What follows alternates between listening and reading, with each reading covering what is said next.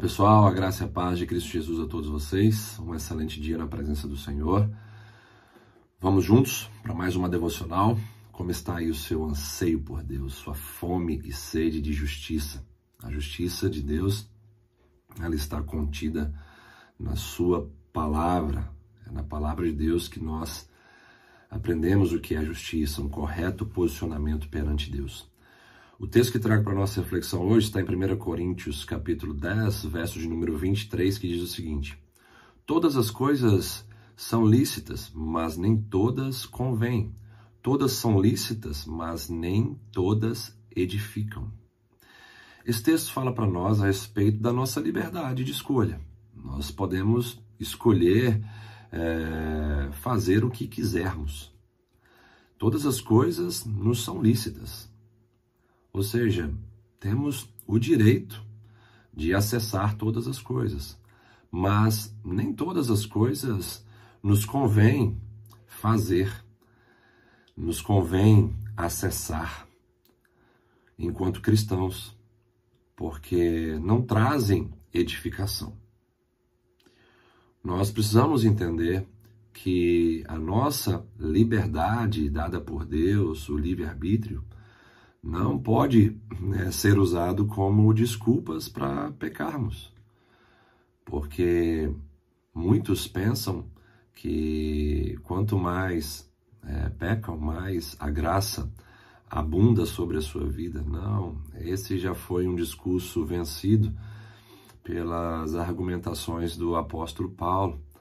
Nós não temos essa liberdade para pecar. Cristo nos libertou para viver uma nova vida. E liberdade não é fazer aquilo que a gente é, quer fazer. Liberdade é nós fazermos aquilo que devemos fazer. O mundo diz que nós cristãos somos, somos caretas, quadrados, mas quem está escravizado é, dentro de uma vida careta são os próprios ímpios que vivem longe de Deus e não conseguem de maneira alguma se libertarem dos seus vícios pecaminosos. Nós, enquanto cristãos, conseguimos dizer não para o pecado, para o mundo e para o maligno e fazer a vontade de Deus, mas aqueles que estão no mundo não conseguem fazer isso. Quem de fato é o careta, o quadrado, quem de fato é, é aquele que está preso.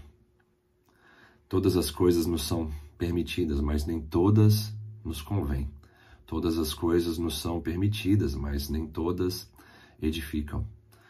Com certeza, se você tiver o Espírito Santo de Deus em sua vida, você vai ser guiado pelo caminho da justiça, o caminho da verdade.